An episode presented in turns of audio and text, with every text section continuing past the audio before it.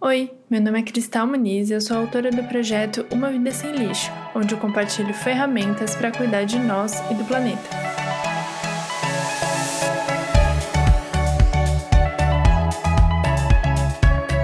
Nesse podcast eu trago convidados especialistas para a gente conversar e ter ideias de como adiar o fim do mundo. Vem com a gente? O episódio de hoje é uma parceria com a Johnny Walker, que tem uma visão otimista para o futuro do planeta nos próximos 200 anos. Mas para a gente ter um futuro sustentável, não dá para mais esperar. É preciso fazer algo pelo planeta hoje. Até 2030, 100% das embalagens de Johnny Walker serão recicláveis, reutilizáveis ou compostáveis, além de outras iniciativas, como por exemplo, a redução do percentual do vidro usado em algumas embalagens para que elas fiquem mais leves, e isso reduz impacto no transporte. Também que as garrafas de vidro sejam feitas com material reciclado e eles estão desenvolvendo uma garrafa de papel Todas essas iniciativas podem ser conferidas no site nextsteps.johnnywalker.com. Vai ficar aqui na descrição do episódio, tá? O link para vocês acessarem.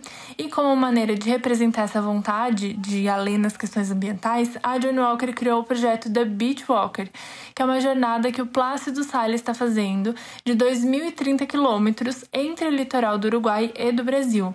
Durante essa jornada pelo litoral, ele está coletando lixo encontrado nessas praias, que, como vocês podem imaginar, tem muito e esse lixo vai ser transformado em arte, vai ser transformado em outros produtos. Essa iniciativa conta com a parceria da ONG Sea Shepherd, que vai ajudar a pensar novos usos para o lixo. E a jornada completa tá lá no Instagram deles, Brasil. É só dar uma olhadinha para ver algumas das coisas que já foram encontradas na praia. Algum palpite para as coisas mais estranhas que já foram encontradas? Vou dizer aqui uma que me chocou bastante, que foi televisão.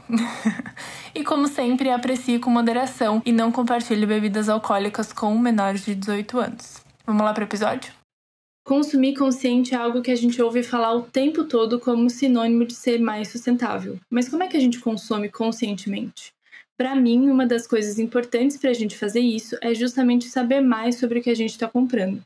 Para não ficar só no que eu acho, eu convidei a Lívia para debater esse assunto comigo. A Lívia Almairi é a idealizadora da primeira loja lixo zero do Brasil, autora do livro Sua Empresa é uma Árvore, e toca a página Transições Ecológicas lá no Instagram, um espaço dedicado a incentivar a criação de negócios ecológicos. Com seu conteúdo afiado, está sempre trazendo discussões importantes sobre consumo e sustentabilidade, além de muitas dicas para empreender negócios que pensam no futuro do planeta. Seja bem-vinda, Liv. Ai, obrigada, Cristal. Muito bom estar aqui com você. Obrigada pelo convite. Eu queria começar te perguntando como que você define consumo consciente, porque não tem uma definição só nesse mundo, né, sobre esse assunto. Olha só, eu não sei se existe consumo consciente hoje, assim, né? Eu acho que quando a gente pensa em consumo, o consumo ele é o motor da sociedade que a gente vive hoje, capitalista, ele é um, o próprio motor da degradação que a gente vê ambiental hoje e também um motor de degradação social, né? Eu acho que o que a gente pode falar é que existem práticas mais conscientes, seja no consumo ou em outras dimensões da vida do indivíduo, mas também da sociedade de uma forma geral, assim.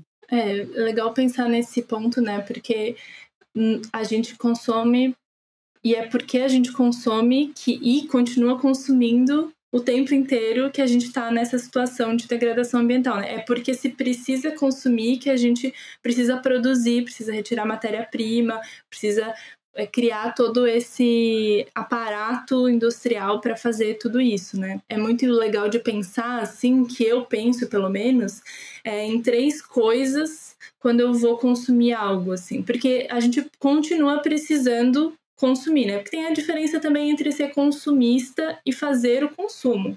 A gente precisa consumir, ou seja, comprar coisas ainda, né? E a, ah, talvez para sempre. Não sei se a gente vai, a nós aqui nessa, nessa geração, vamos parar de precisar comprar coisas, porque é o modelo que a gente vive de compra e venda. É, mas eu gosto de pensar três coisas para me orientar quando eu vou comprar alguma coisa. Uma delas é a origem do produto, primeiro, então pensando de onde que vem, como ele é feito, que práticas foram usadas para ser feito, como que ele está sendo embalado, que está sendo pensado para essa embalagem desse produto. A segunda coisa é meio que o meio do caminho, então o uso que eu vou fazer desse produto. Eu realmente preciso? Eu realmente vou usar? É, vai estar tá substituindo alguma coisa que eu tenho que parou de funcionar para aquele uso? Ou eu estou só adicionando um outro produto para o mesmo uso, assim, uma coisa que eu não realmente precisaria, né? E aí a outra esfera que eu penso muito também, até porque eu falo bastante disso, né, de lixo zero, é o descarte desse produto. Então eu sempre tento achar produtos que se alinhem nessas três esferas, assim, né? Que pontos que você acha que a gente poderia observar na origem do produto é, que podem fazer o nosso consumo ser mais consciente a partir dessa, desses pontos, assim? É muito doido pensar, né? Quando a gente começa a questionar a questão da cadeia, né? Isso que você está falando da cadeia, como o que, que aconteceu para esse produto chegar até a gente ou até a prateleira do supermercado ou da loja que a gente vai comprar, é que essas perguntas na verdade estão desvendando o que o sistema quer esconder da gente. Quem produziu, como foi produzido, da onde foi retirado, quais os caminhos que essa matéria-prima de repente fez para chegar até o Brasil. Então, eu acho que questionar tudo isso, desses três pontos que você falou, são os iniciais e principais, eu acho, para a gente poder é, no mínimo, fazer uma escolha mais consciente. Daí sim, aí eu acredito em escolhas mais conscientes. Porque se você detectar algum tipo de problema, por exemplo, em relação ao produto que você julgou precisar consumir, e você souber que aquele produto, por exemplo, tem mão de obra escrava de crianças, por exemplo. Eu acho que daí você até pode consumir e fechar os olhos para isso, mas você vai saber exatamente o que está acontecendo, né? E chega um ponto, não sei se isso aconteceu com você na sua trajetória dentro do movimento Zero Waste, que foi o movimento Zero Waste que trouxe também essa visão para mim. Apesar de eu ser geógrafa, na universidade não ensinam a gente a analisar um produto para consumir, né? Então, acho que essa visão conectou bastante com a minha formação, mas foi dentro do movimento Zero Waste que eu aprendi a fazer esse tipo de análise para entender o meu próprio consumo. Acho que mais do que consumo consciente, então, existe uma escolha mais consciente. Apesar de que a gente tem um, dependendo da sua da sua classe de consumo, digamos assim, você tem determinadas escolhas, né? Quando você é de uma Sim. classe AB de consumo, você tem um mundo de escolhas. E quando você é da classe D, E ou pessoas, né, conforme você vai baixando na hierarquia de consumo, né, e aí você tem um número de escolhas reduzidas. Imagina, conforme mais você desce na pirâmide, assim, né, as pessoas têm menos escolhas para fazer. Uma coisa que eu vejo muitas pessoas confundindo nisso é, por exemplo, o material do produto. Se, se o material é natural, ele necessariamente é um produto bom. E aí eu vou trazer um exemplo que você trouxe, uma discussão muito boa lá no seu Instagram, que é das pedrinhas naturais dos rolinhos de jade para fazer massagem facial. E que rolou muito isso de, ai, vamos usar isso ao invés de usar uma, uma coisinha de silicone, né? Que é um material sintético. Só que de onde que vem essa pedra, né? É, essa discussão toda vez que eu reacendo esse artigo, que acabei escrevendo um artigo em 2020 sobre isso, porque estava vendo umas lojas que até dentro do movimento Zero Waste no Brasil, vendendo a rodo esses rolinhos de massagem e esses guachás de, de, pedra. Aí vem um pouco a minha formação. Eu estudei geologia na universidade e eu já sabia dos impactos do cristal e das pedras muito antes de entrar, de virar uma adepta do movimento Zero e ter um boom desses materiais, né?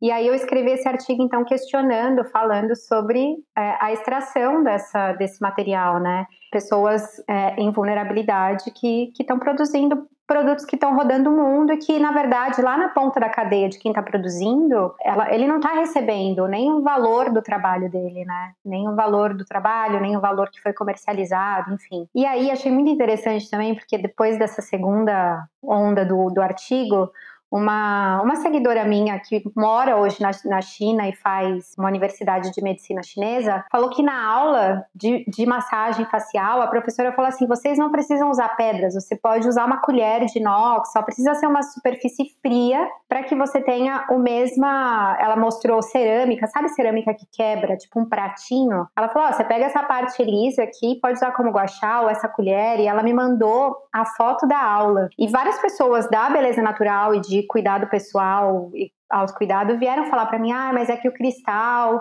tem uma questão de, né, de ser uma superfície assim e tem esse resultado, enquanto que na madeira não vai ter. Enfim, veio dentro dessa discussão do material, da importância daquele material para aquele objeto. Isso que é descolado, né? Porque as minhas necessidades de cuidado natural, de, de autocuidado estão acima nesse momento, para mim, que estava ali nesse meio do fogo cruzado, parecia que essas necessidades estavam acima das crianças que estavam submersas em Madagascar, por exemplo, fazendo é, mineração de pedras preciosas, né? Isso para mim é muito chocante, assim. Muito, né? Me eu toca. acho que eu acho que isso, isso é uma coisa que a gente precisa saber, assim, que não é só o material, é também de onde, que, de onde ele vem, como ele é produzido, porque isso faz bastante diferença, né? É, e acho que é, tem alguns, alguns selos que existem, né? Tipo o símbolo do selo do Fair Trade, não é símbolo, né? O selo do Fair Trade, por exemplo, tem, tem não, eu não sei se só o do Fair Trade, mas eu sei que tem de de que, que, que esse selo significa, né? Que não tem trabalho escravo envolvido, não tem uso de mão de obra infantil, né? É, garantindo que a cadeia de produção daquele produto, daquela comida, não teve exploração humana, né? né? Nesse, nesse sentido, assim, né? Que foi relativamente justo, né? E isso é legal, por exemplo, das, eu acho interessante das pessoas conhecerem, porque nem sempre as pessoas sabem ou, ou sabem o que significa ou já viram talvez num produto. Não quer dizer que os produtos que não têm esse selo não, não são bons, mas que é um jeito de, de algumas empresas certificarem, especialmente de produtos que são é, mais comuns de estarem nessas linhas né, de, de exploração. Essa é uma coisa interessante de se conhecer para ficar de olho, para ver se tem, se não tem, né, e como que isso está sendo, tá sendo trabalhado. Assim. Além disso, eu gosto muito de pensar também é, numa escala de raio, de quilômetros, assim, né?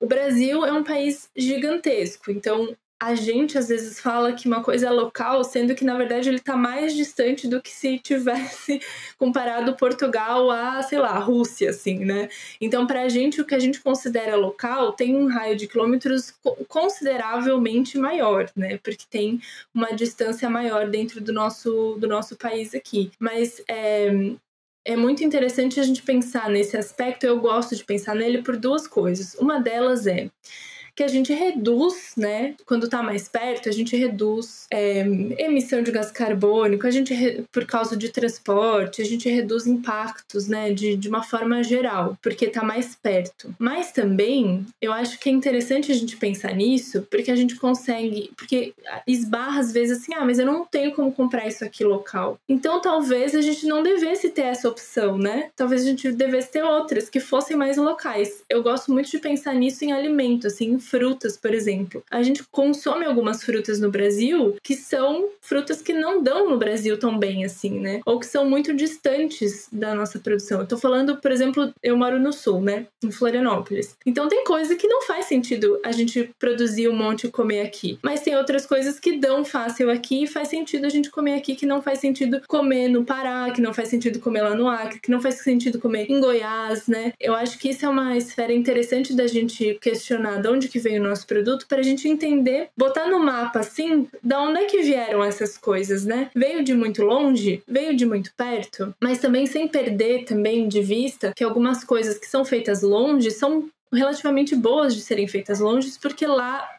funcionar melhor. No caso do, da moda, por exemplo, a, a Marina fala muito isso, né? A Marina do, do Modifica, que a gente tem que entender, por exemplo, o algodão. Não, não necessariamente o que é feito localmente é bom, porque se você mora numa área que é seca, que precisa irrigar o algodão, esse algodão local tem um impacto maior de produção do que um algodão que foi produzido numa área chuvosa que não precisa de água de irrigação, né? Então são várias coisinhas que deixam, acho que as pessoas mais confusas do que esclarecidas.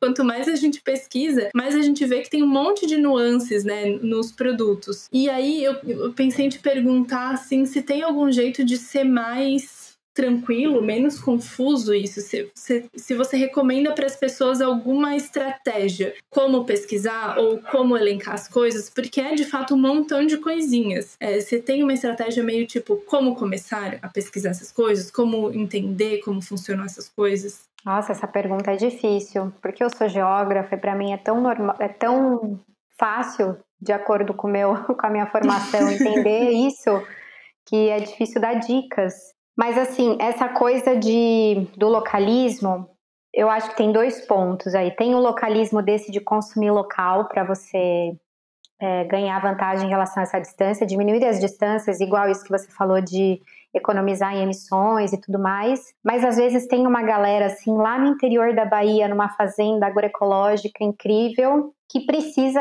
permanecer ali, que precisa de meios, precisa escoar a sua produção para poder continuar o trabalho que eles estão fazendo. Então tem o local, do local onde eu tô, perto de mim, mas tem o, o movimento localismo também, que é financiar esses projetos que mesmo estando longe de mim, precisam desse apoio, assim. Então tem, eu acho que essas uhum. duas dimensões são importantes. Então essas duas dimensões para avaliar também é boa na hora de fazer essa avaliação do que, que é local, né? Eu vou dar um exemplo aqui em São Paulo tem o Instituto Chão, você deve conhecer. Uhum. Eles compram produtos agroecológicos, assim, de vários lugares do Brasil. Mas a potência do Instituto Chão, né? Ele é um, um negócio que, que fatura um milhão e meio por mês. É um volume de dinheiro. Para ele faturar um milhão e meio, pelo menos a metade disso ele pagou em produtos. Então imagina o quanto que ele consegue apoiar esse produtor local, mesmo longe, para que ele continue ali fazendo esse trabalho tão importante que às vezes são pessoas que estão ali na fronteira entre o agronegócio e a produção orgânica, né? Às vezes cerquinha com cerquinha. Então a gente precisa também fazer esse apoio. Eu acho que isso tem a ver também, Cristal, com a questão de que a gente bagunçou todas as plantas nativas, né? A gente começou com essa questão da globalização e de alta escala e larga escala para tudo. A gente começou a fazer uma movimentação de produtos no mundo que é surreal e isso traz problemas hoje que a gente está enfrentando essa questão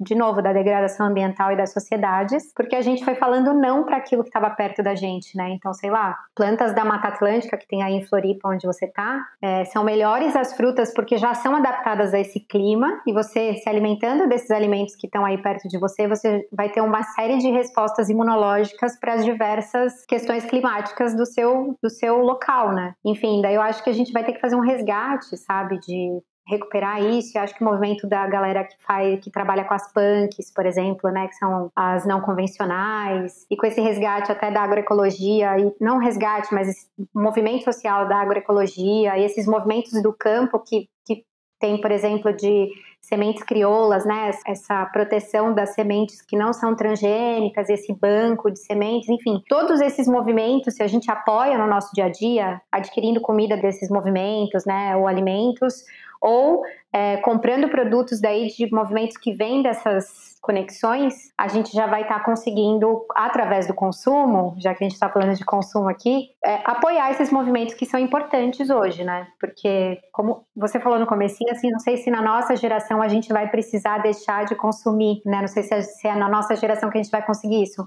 Enquanto a gente não consegue, a gente precisa criar uma transição, né? Então, tirar o dinheiro de cadeias muito danosas para o planeta e aquele dinheiro que a gente já estaria gastando nisso, colocar em cadeias mais ecologicamente reais mesmo. Uma coisa também que a gente.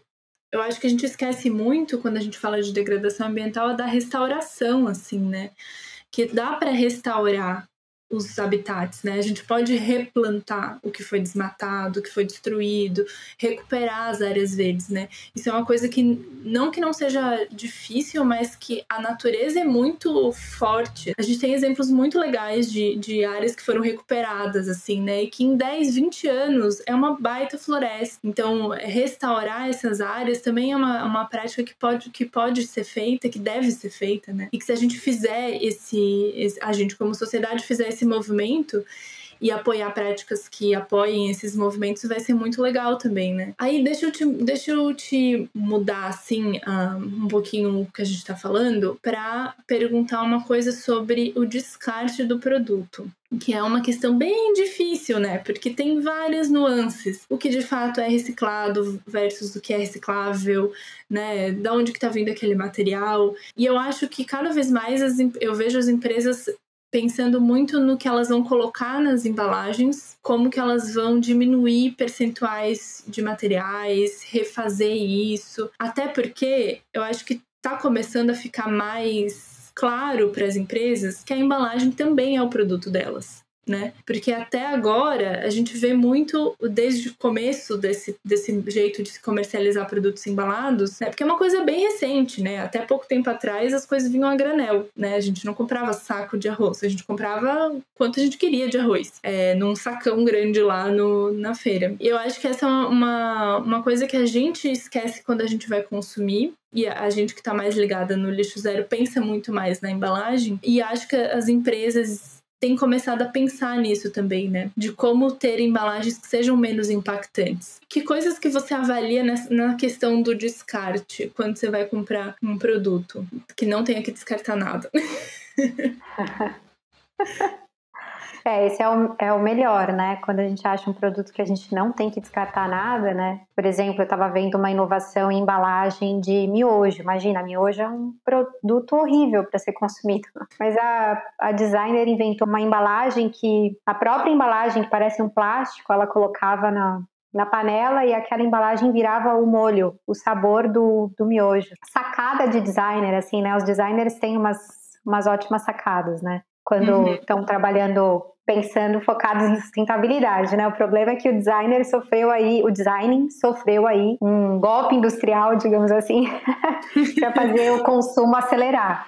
Mas quando eles estão focados na sustentabilidade, tem umas ótimas sacadas que a gente olha e fala, uau, bem legal isso aqui. Mas enfim, acho que o que eu pessoalmente avalio, eu estou num segundo momento de viver um movimento é, zero waste, né, ou desperdício zero, enfim, aqui onde eu estou morando hoje. No Brasil, eu construí, assim, desde 2015, um processo de movimento Zero Waste de avaliação. Aqui, eu estou reaprendendo totalmente, porque eu estou em outro sistema. Então, eu voltei lá para o início, né, de tentar entender, bom, o que, é essa embalagem, o que, que aqui recicla, o que, que aquilo que você colocou, né? Aqui é totalmente diferente. Mas eu que morava em São Paulo, preferia comprar as coisas em vidro, mas não tinha reciclagem de vidro em São Paulo. A minha escolha pelo vidro era porque eu conseguia ir nas lojas a granel, por exemplo, e comprar aquele alimento várias vezes naquele vidro. Então, essa era a minha primeira escolha, por exemplo, para alimentos. De reutilizar a embalagem, no caso. Exatamente. E aí eu conseguia também, naquele momento, acessar iniciativas que me, me possibilitassem é, consumir diretamente naquele vidro. Ah, mas é super pesado, né? O vidro, você tem que levar. É, gente, dá um trabalho. A gente ir contra o sistema vigente, né? Que é como as. Né, no caso do Brasil, o binômio consumo-descarte, eles são indissociáveis, né? O Bauman já diz, a gente é a sociedade do consumo, logo a gente é uma sociedade de descarte, né? Porque é isso, ninguém estava olhando para a embalagem como parte do produto, era uma coisa só para fazer chegar do outro lado do, do continente, enfim. Então eu tinha acesso a essas iniciativas que me deixavam ali consumir daquela maneira como eu havia desenhado. Aqui é muito caro consumir granel, então independente do, de eu ter vidro ou não, eu preciso consumir no mercado e um produto que aqui é um produto barato. E aqui tem, eles são vendidos em embalagens de papel sem janela plástica. Assim, arroz, feijão. Então eu já acho esses produtos nessas embalagens assim. Aí eu acho que você poderia me perguntar, poxa, mas por que que aí eles vendem arroz de um quilo em embalagem de papel e no Brasil não? Aqui, quando as empresas, aqui existe uma regulamentação no mercado para embalagens nas diretivas europeias que vão tirando as embalagens descartáveis. E isso é interessante. A mesma pilha Duracell que eu compro aqui, ela não vem em plástico. A mesma pilha que eu compro no Brasil vai em plástico. Ou seja, por que, a Duracell mudou a embalagem dela aqui nesse território e não mudou a embalagem dela no Brasil. Regulamentação. Então, a empresa enxergar também é, por si só, eu acho, não, não vai ser só esse o movimento. Vai ter que ter uma força tanto da sociedade civil quanto, e, e isso precisa chegar a influenciar políticas públicas para que esse conjunto de disputas, digamos assim, possa interferir de fato num, num, processo de embalagem ali no final, no produto final, sabe? Então, proibições, né, proibições tipo a lei que foi proibido a venda de descartáveis no comércio em São Paulo. Uhum. Não foi totalmente regulamentada ainda. Então, acho que agora o, o, a questão da sociedade civil é pressionar para que ela seja regulamentada e que ela entre em vigor, né? E que isso possa, possa realmente reduzir a produção desse tipo de plástico, por exemplo, na cidade, que produz toneladas e toneladas por mês, né? Uhum. Enfim, acho que são várias coisas juntas para chegarmos aí numa, numa solução pensando em embalagens que sejam embalagens um pouco melhores do que as que temos hoje, né? Até que a gente retorne totalmente para o granel, quem sabe, na próxima geração. É, eu acho interessante até como designer de ficar pensando, quem não é designer, fica pensando muito em substituir uma coisa pela outra. Mas o que a gente precisa é comer arroz e feijão, por exemplo. A gente não precisa que ele venha embalado, né? Então a gente pode mudar mais do que só, né? Não precisa ser, não precisa ser uma embalagem de papel de um quilo. A gente pode pensar em outras formas de transportar esse, esse alimento de um lugar para o outro, né? E a gente tem que ter apoio das regulações, porque são elas que orientam ah, como que isso deve ser feito, né?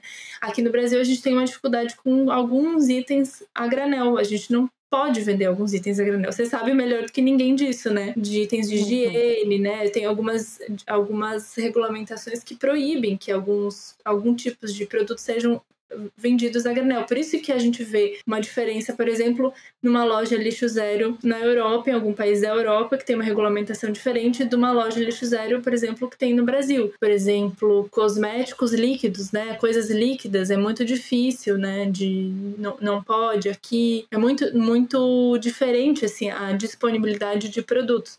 Não porque a gente se interessa menos ou porque a gente quer menos aqui no Brasil, né? Não, muito pelo contrário. Acho que o nosso, acho que a gente tem um movimento muito grande, muito forte de pensar mais sobre os produtos que estão vindo pra gente, né, para nossa mesa, de ter essa, essa maior consciência mesmo sobre o que a gente está consumindo, né? A gente está falando de dentro do movimento, né? Então a gente tem essa, essa noção um pouquinho enviesada, mas eu sinto que é muito forte isso, assim, da, e da gente ser bem crítico sobre. Eu acho que a gente quer saber muito muito até o fim, assim, a gente não se conforma com uma coisinha só. Eu acho que isso é muito legal. E daí eu fiquei pensando aqui, a partir até da tua experiência de ter tido a loja Lixo Zero, né? Como que era, assim, de, de as pessoas entrarem lá? Como que a prática desse, desse de, de olhar para uma loja que tem várias coisas diferentes e que muitas delas permitem que você produza menos lixo, outras são justamente para você produzir menos lixo, né? Vamos falar, por exemplo, de cosméticos sólidos. Eles são feitos para a gente produzir menos lixo, mas tem outras que permitem que a gente produza menos lixo, né? Que é um guardanapo de pano, que é uma garrafinha reutilizável para beber água, enfim, produtos que sejam feitos de vidro que são reutilizáveis ou de inox, né? De outros materiais que são mais fáceis da gente reutilizar. Como que é, você via essas pessoas indo e voltando voltando lá, como que era esse processo, assim, também, de, de gerar essa consciência a partir dessa compra também, né? Ah, super interessante isso, porque eu efetivei a venda da minha parte societária em fevereiro de 2020. Então eu não peguei a parte da loja fechada. Então eu só peguei loja aberta e exatamente vendo esse movimento. Como era a primeira loja também, assim, eu já vinha do movimento Zero Waste desde 2015 e eu estruturei toda a loja muito pensando em toda a minha experiência, né? Os meus sócios que hoje são os que tocam a loja, nem nunca tinham ouvido falar de movimento Zero Waste, nem sabiam o que, que era. Então eu fiz tudo muito é, apoiada na minha experiência. Então eu me perguntei, gente, o que eu preciso, o que, que eu precisaria se eu tivesse uma loja que pudesse ir né? Porque você deve ter com certeza passado por isso. A gente comprava escova de bambu num site, aí outra coisa no outro site, daí ia na feira. Era tudo muito difuso, né? Tudo muito espalhado. Eu queria um, proporcionar uma experiência que tivesse tudo num lugar só. Mas a, a questão das pessoas, como naquele momento em 2018 o movimento estava em forte ascensão no Brasil, né? Eu acho que ele vinha sendo construído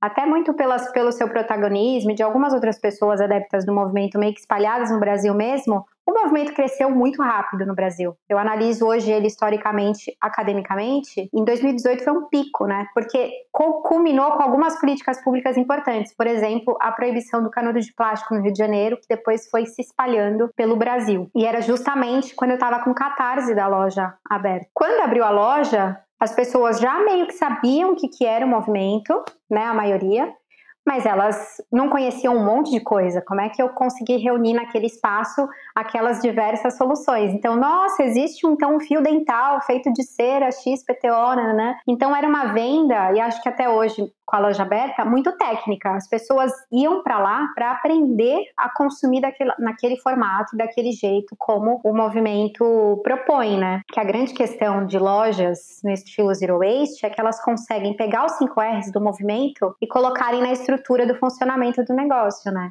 Então, assim, é, você que é designer sabe disso, né? O designer inteligente ele é feito de tal forma que quando o usuário entra dentro dele, ele já sai mais ecológico dali de dentro porque aquele produto que ele consumiu já foi pensado para que gerasse menos impacto quando chegasse na mão dele ou quando chegasse nele, que é a pessoa final que vai gerar o descarte depois. Então era muito legal, porque às vezes a gente passava, eu muito pessoalmente, eu trabalhava de domingo a domingo, todos os dias lá, explicando para as pessoas o que, que era um absorvente de tecido, como cuidar, como lavar, como isso, a escova. Então eram, eram vendas muito técnicas, ensinando como seria a transição de shampoo, como seria a transição do condicionador, que era uma, um ambiente educativo nesse sentido.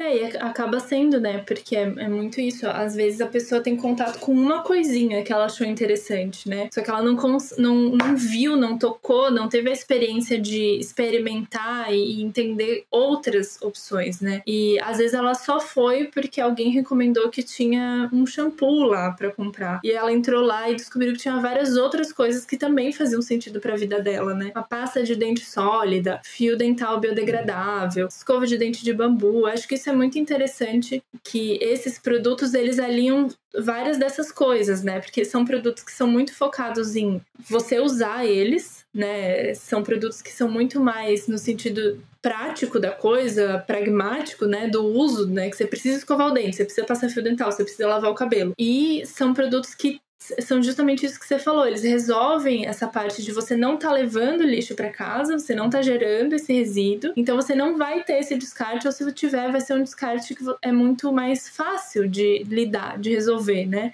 É, você consegue botar na sua composteira, você consegue rasgar o papelzinho e botar num vaso de planta. É, uma coisa que a gente que tem de problema na, na cadeia do lixo é como ela é gigante, né? Então, depois que sai da nossa casa, só Deus sabe o que vai acontecer com aquele resíduo. E é literalmente isso, assim, né? E não é exclusividade do Brasil, de qualquer lugar, porque o lixo é um problema de design no mundo inteiro, né? Eu sempre gosto de falar isso porque as pessoas também ficam achando que, ah, no Brasil talvez é pior porque tem, não tem coleta direito. Não, gente qualquer país do mundo não lida bem com resíduo, porque nenhum país pensa em resolver esse problema antes, tipo, no design dos seus produtos, né? Então, quanto menos, é, quanto mais esforço, na verdade, tiver nessa parte inicial de desenvolvimento de embalagem, de pensar nessa redução lá na fonte, muito melhor para toda a, a, estrutura de, né, de pessoas que vão lidar com esse, esse produto, assim. É, eu acho muito interessante como como também uma coisa puxa a outra, assim, né? Porque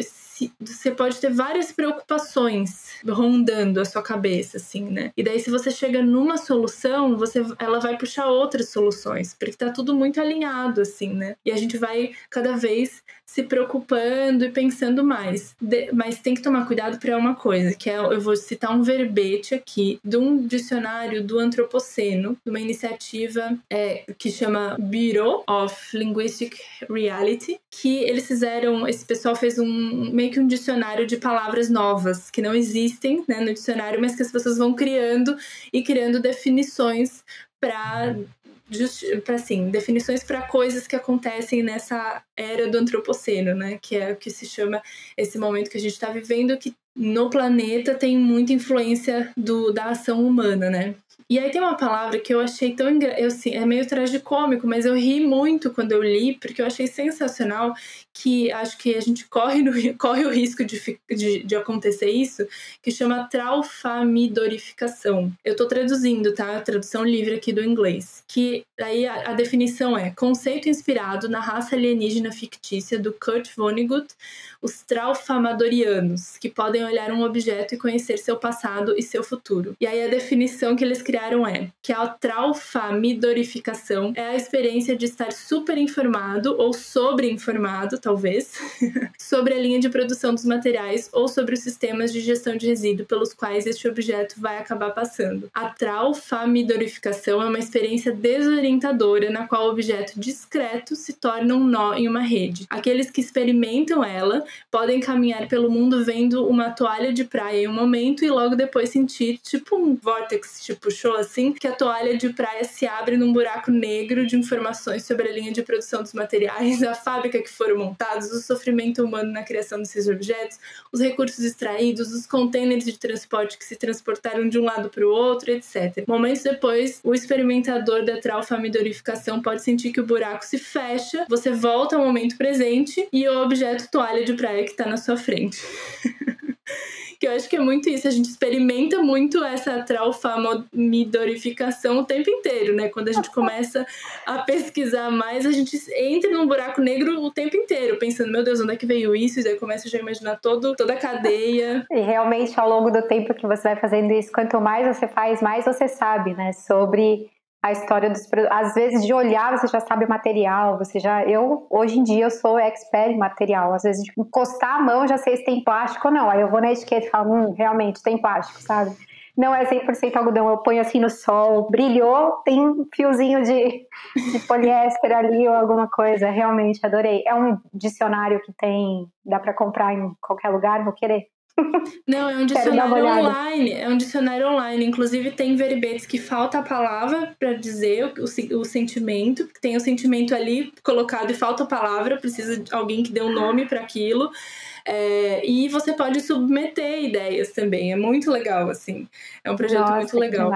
Vou deixar o link na descrição do episódio para quem ficou interessado também. Eu acho que eu falei isso, né? É, o que o, o sistema faz é entregar um produto para você e o quanto ele puder esconder aquilo ali, né? Ele só quer te mostrar o produto final. Todo o resto sempre vai estar escondido. Então, é isso que eu falei no começo um pouco, essa é, é, entrar para o movimento Zero Waste retira né, se você for a fundo na análise, retira esse véu, assim você consegue entrar nesse processo desse verbete novo, por, por, exemplo, e pode ser muito assustador. Acho que no começo eu fiquei muito radical, até com a minha filha, assim, coitada. Hoje eu comecei todo o meu processo do Zero Waste na internet com ela, e aí ela ficou tão pé da vida, assim, que logo depois eu tirei ela das redes, né? Por conta da questão de exposição tal. Ela tinha seis anos na época. E aí ela falou: Eu não quero mais tirar foto para o seu Instagram. Ela falou para mim. E eu super achei que, nossa, claro, realmente, não tem que ficar mostrando o que, que ela faz ou não, né? Enfim, em relação ao lixo, a educação vai acontecendo no processo aqui de dentro de casa, né? E vou preservar um pouco a, a imagem dela. Mas eu cheguei a ficar bem radical no começo. Muito desse,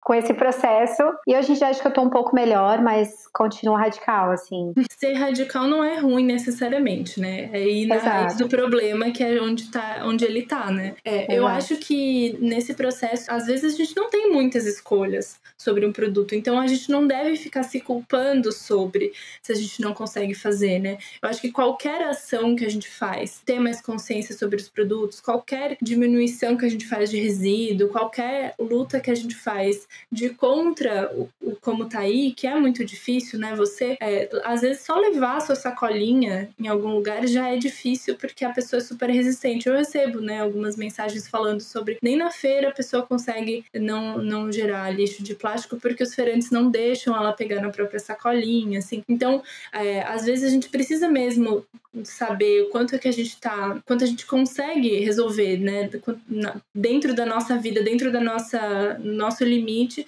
das coisas para não gerar culpa, porque eu acho que isso que é um, um lugar que a gente pode cair, né, de se sentir muito culpado sobre as coisas que a gente não tem escolha. Se você consegue fazer mudanças, se você consegue eh, dentro das coisas que você tem né, ao seu redor fazer escolhas mais legais, eu acho que isso é uma prática muito boa e muito ótima. Agora, não dá pra gente ficar se culpando pelas coisas que a gente não tem escolha, né? Eu acho que isso é importante também. A gente saber qual que os, quais limites que existem, porque senão fica um processo muito dolorido, né? Da gente ficar olhando para tudo e tentando é, achar soluções que não existem. Às vezes não existem nem produtos que servem para aquela função que a gente precisa que sejam melhores, né? Eletrônicos são produtos super problemáticos, mas a gente tá aí, precisa usar eles, né? Como é que vai produzir conteúdo, como é que vai assistir aula, como é que vai trabalhar. Então, é, eu também acho que é interessante a gente pensar que existe uma diferença entre a gente se sentir culpado e a gente se, se sentir responsável. A gente é responsável pelas coisas que a gente consome, mas a gente não é culpado pelas coisas que a gente não consegue resolver, né? Dentro do que a gente tá, dentro da nossa do nosso alcance mesmo, né? Tem pessoas que têm muito mais possibilidades de resolver questões e de melhorar seu consumo do que outras.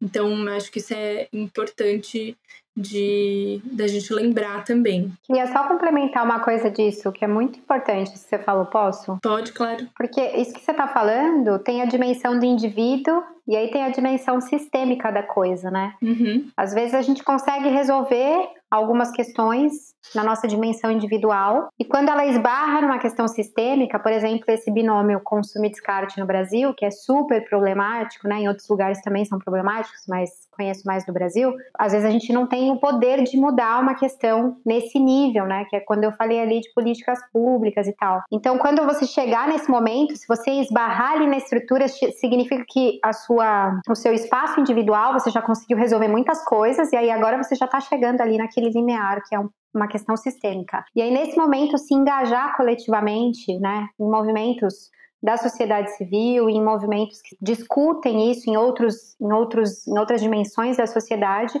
para que a coisa se altere, né? Eu gosto de dar muito exemplo do projeto Revolução dos Baldinhos, que eu fui bolsista em Floripa, que é isso, eram, eram estudantes e uma comunidade com problemas em relação a ratos e baratas, né, uma questão sanitária, que começou a fazer compostagem, ninguém brotou a compostagem na cabeça de alguém. Alguém já tinha visto, a compostagem existe, é né? mas foi transformado num método.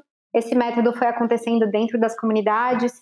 Isso foi passando anos e anos e anos e anos, até que né, esse projeto começou em 2006, 2007, oficialmente em 2008, até que em 2019 se tornou lei municipal em Florianópolis. Então, a gente tem as ações individuais até um determinado ponto, e quando você se sentir insuficiente nisso, e você ficar com muita raiva, como eu já fiquei, Cristal já deve ter ficado muito também, se engaje coletivamente em projetos que você enxerga que lá na frente vão provocar mudanças, quando chega em políticas públicas, são capazes de provocar, sim, mudanças estruturais, né? Se a gente for pensar também o projeto Revolução dos Baldinhos, ele conseguiu potencializar hoje mais de 70 empresas que trabalham com coletas urbanas de lixo. Então, eu olhando para mais 10 anos, onde começou lá na Revolução dos Baldinhos, para mais 10 anos, talvez a gente consiga mudar estruturalmente o processo de descarte de lixo orgânico do Brasil, por que não? Né? Sim, com certeza. É, porque a gente precisa a gente precisa saber qual é a nossa limitação, mas a gente precisa lembrar que daí, quando passa essa limitação do indivíduo, a gente está saindo da esfera, muito da esfera consumidor e indo para a esfera cidadão, né? Porque a gente não é só consumidor, a gente é, antes de mais nada, cidadão. Então, Exato. o que a gente precisa fazer aqui, se você não tem escolhas de consumo, você ainda é um cidadão e tem voz, né? Tem capacidade de se organizar, tem capacidade de, de pensar essas soluções, essas mudanças. É, isso, isso é muito essencial, né? Eu ia te perguntar é, se você tem alguma coisa para fechar, assim, sobre o que pensar para fazer um consumo mais consciente. Eu gosto de dizer para as pessoas que é não consumir é a coisa mais consciente que você pode fazer. Mas se você precisa consumir, pensa que eu vou recuperar o que eu falei lá no começo. Pensa em olhar para a origem do produto, olhar para o uso que você vai fazer dele e olhar para o descarte desse produto. Porque se você olha para essas coisas e pergunta essas coisas para os produtos que você vai consumir, eu acho que você consegue respostas bem boas. Talvez você ache respostas que façam você não querer mais consumir aquele produto produto. Mas aí você justamente está fazendo um consumo consciente, né? Você não quer fazer parte daquilo ali. Agora, tem coisas que a gente não vai conseguir respostas muito boas em algum lugar dessa, dessa tríade, mas nos outros são respostas legais. E aí a gente cai nesse lugar onde o que está disponível para a gente nesse momento. E aí você né, não se sente culpado pelo que você não está conseguindo resolver porque não tem disponível para você.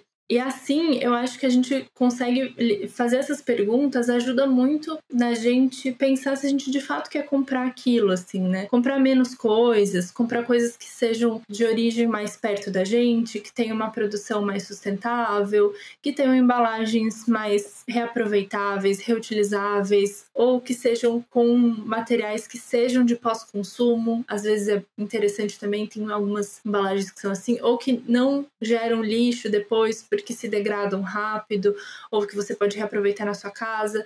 Eu acho que todas essas coisas são coisas legais para a gente pensar. E aí eu vou adicionar duas coisas que eu gosto muito do livro Zero Waste Home da Bea Johnson, que ela faz sempre uma lista de perguntas assim para cada meio que cada cômodo, cada, área do livro. E tem duas perguntas que eu lembro que quando eu li eu achei muito engraçado e eu acho muito bom da gente pensar que é, primeiro, você vai ter o tempo para limpar essa coisa na sua casa? Tipo, você tem disposição para limpar esse negócio? Porque às vezes a gente põe coisa na nossa casa que só dá trabalho para limpar, para né, a manutenção. Eu penso muito nisso porque eu tenho pets, né? Então, assim, vai pegar pelo? Se vai pegar pelo, nem vale o esforço de botar isso na minha casa, porque eu vou ter que ficar o tempo inteiro limpando para tirar pelo. E a outra pergunta é: aquele espaço precisa ser ocupado? Você precisa botar alguma coisa naquele espaço ou dá para deixar aquele espaço livre? Eu gosto muito de pensar isso também, é, porque às vezes a gente fica nessa.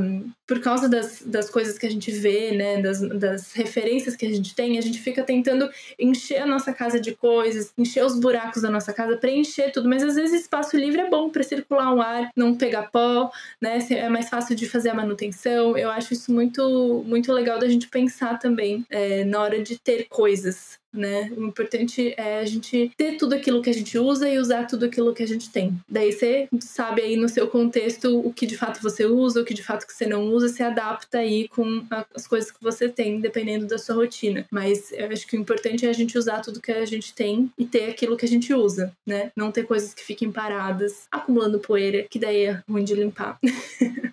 quais, quais que são as perguntas que você faz, assim, para pensar nisso? Nossa, é, na verdade, assim, antes de, de consumir, acho que eu, eu adquiri esse hábito, é eu não confio muito em, nas coisas que me contam, assim. Então, aí eu entro nesse processo de pergunta a partir disso. Meu, deixa eu olhar esse produto direito. Será que é isso mesmo?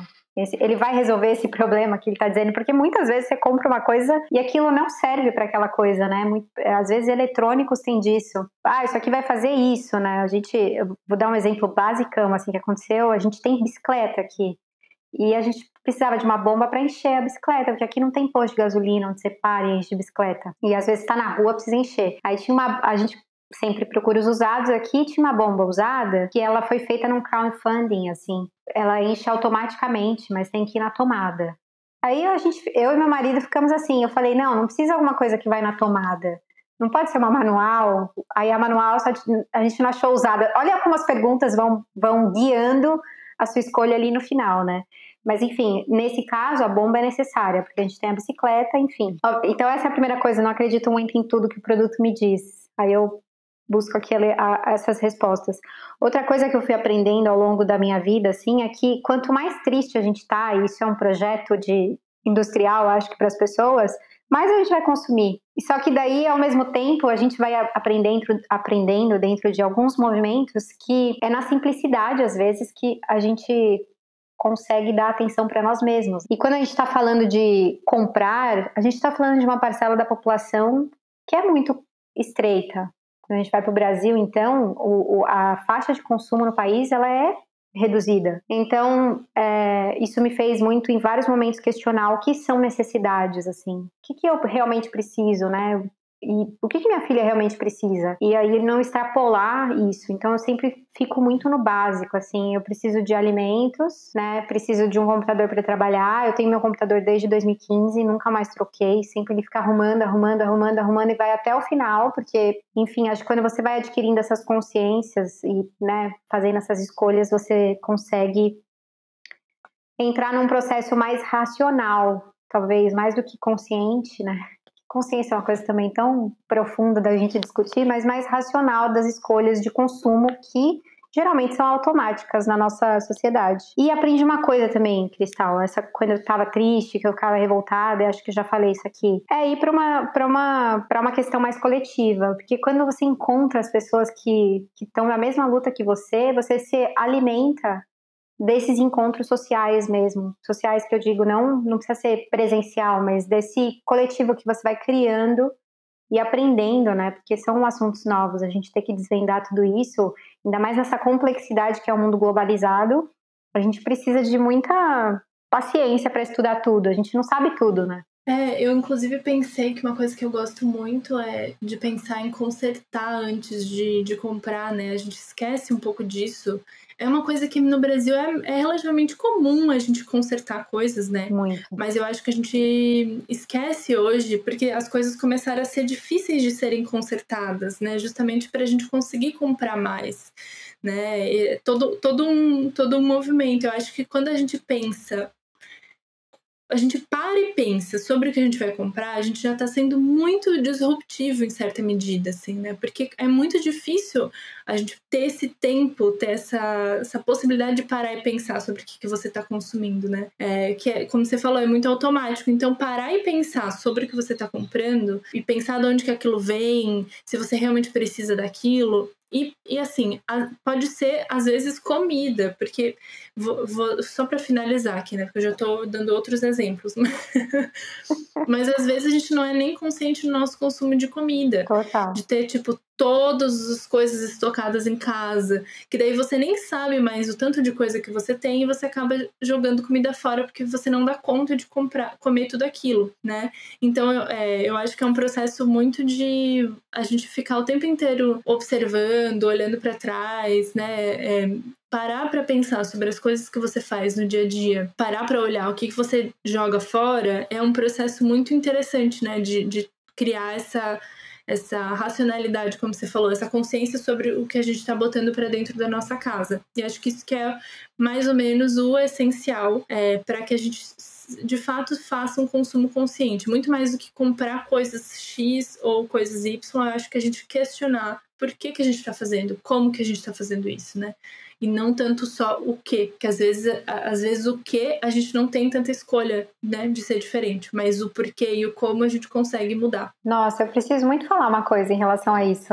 Essa coisa do consertar, a gente precisa usar esse serviço no Brasil que ainda tem, é relativamente comum, porque aqui onde eu tô, por exemplo, as pessoas têm um dia na semana que elas colocam coisas para fora da casa, assim, na, na calçada, e para doação, né? E se ninguém pega, vem um caminhão e leva embora. E ninguém sabe para onde vão esses resíduos, né? Falam, ah, a Europa é super sustentável tal. Até a página 2. Enfim, e você não consegue pegar essas coisas, porque várias delas, por exemplo, sofás, poltronas, né? Eu, por exemplo, ganhei tudo de doação quando eu vim aqui. A maioria, né? Não tudo. Algumas coisas eu tive que comprar. Mas você não consegue restofar um sofá aqui que está rasgado, por exemplo, que é tão caro, tão caro, que é mais barato você comprar novo na loja do que restofar. Um, e, e são serviços que você praticamente não encontra aqui. São serviços muito elitizados, assim. Então, é, essa prática do conserto precisa a gente precisa estimular isso na sociedade. E a gente só estimula fazendo, né? Sim. Porque senão ela vai morrer e como o serviço vai ficando cada vez menos pessoas fazendo, ele vai, ele vai se tornando caro e você acaba não podendo fazer isso a longo prazo ou médio prazo, sabe? Então precisa ir sim na costureira, precisa sim reformar as coisas, consertar eletrônico e tudo isso, porque isso faz parte de a gente pensar nessa sociedade mais ecológica lá na frente coisas precisam durar mais, né? Sim. Nossa, ir no sapateiro e voltar com o sapato consertado é uma sensação, tipo assim, top três do mundo. Eu lembro que eu fiz isso um pouquinho antes de começar a pandemia e os sapatos estão perfeitos porque eu não usei, né? É. E, gente, eu fiquei tão feliz porque era assim, para começar que, né, somos cancerianas, então acho que um dos grandes motivos de eu estar no lixo zero é não precisar descartar as coisas, né? Porque eu não quero desapegar dos meus sapatos, das minhas roupas, eu quero que eles durem o tempo que eu quiser, que eles durem, a vida inteira, basicamente. Então é muito bom poder consertar um sapato eletrônico também. Eu só comprei um computador novo ano passado depois de 11 anos usando os mesmos computadores que eu tava o tempo inteiro consertando. Eles já trocaram HD, já trocaram RAM, já trocaram um monte de peça. Eu já até já sei abrir um computador e trocar. porque eu mesma adquiri essa, essa proficiência em fazer isso. justamente para poder aumentar a vida útil, né? Exato. É uma coisa que a gente tem perdido bastante mesmo no Brasil. Eu acho que é, é, é uma coisa que é bem, é bem simples, acaba sendo mais barato ainda pra gente, é uma coisa tão boa de se fazer, assim, e que, putz, economiza tanto, né, de recurso, porque se você só tem que trocar uma pecinha ao invés de um produto inteiro, uma máquina de lavar roupa, um computador, é, é uma diferença muito, muito grande, né? Bom, então, para finalizar, diz para as pessoas é, eu já falei no começo, mas repete aí onde que as pessoas podem, podem te achar e, e, e como que você pode ajudar as pessoas nesse processo também, Lívia. Atualmente, eu estou muito focada em desenvolver negócios ecológicos de pequenas e médias escalas, né? Pelo motivo óbvio que eu não acredito em gigantescas escalas, grandes escalas. então, estou bem focada nisso e tem sido uma parte de experiência de vida muito incrível. Estou me sentindo assim, fazendo exatamente o que eu deveria estar fazendo agora, né? Trabalhando essa questão de transições ecológicas dentro desses negócios. Eu acredito que negócios são essas células, né, de metabolismo social e que elas podem ser regenerativas no final das contas se a gente aplicar esses modelos e esses movimentos dentro da estrutura da, desse, dessa célula que está trabalhando algum processo, né? Então, hoje eu estou me dedicando a isso. Vocês me encontram ali no canal do Instagram Transições Ecológicas, no YouTube também, mas ele está bem iniciando, falando sobre negócios. e sei lá, lá no Instagram de lá você vai me encontrar e a gente consegue depois falar por e-mail, enfim, o que for, o que for melhor a partir dali. Mas queria super te agradecer o convite, adorei estar aqui. Acho muito importante é, Primeiro que eu adoro o nome do seu podcast. Ele traz totalmente a ideia importante e que bom que, que as pessoas estão discutindo isso. Obrigada mesmo pelo convite e por fazer parte disso no episódio. Ai, muito obrigada, foi muito bom. Espero que as pessoas é, consigam aproveitar a nossa conversa para gerar bastante sementinha na cabeça delas, para ficar mais atenta e questionadora sobre o que a gente consome. é isso. Beijos. Esse episódio foi uma parceria com Johnny Walker. Como sempre, aprecie com moderação e não compartilhe bebidas alcoólicas com menores de 18 anos. Você ouviu o podcast Planeta A, um podcast feito para a gente conversar e pensar como que vai ser o futuro que a gente quer para esse mundinho que a gente vive. Trilha original por WeDesignSound.net. Roteiro, edição e produção, Cristal Muniz. Para mais conteúdos sobre sustentabilidade e viver uma vida mais sustentável, me ache em Cristal Muniz ou Uma Vida Sem Lixo. Um beijo e até a próxima!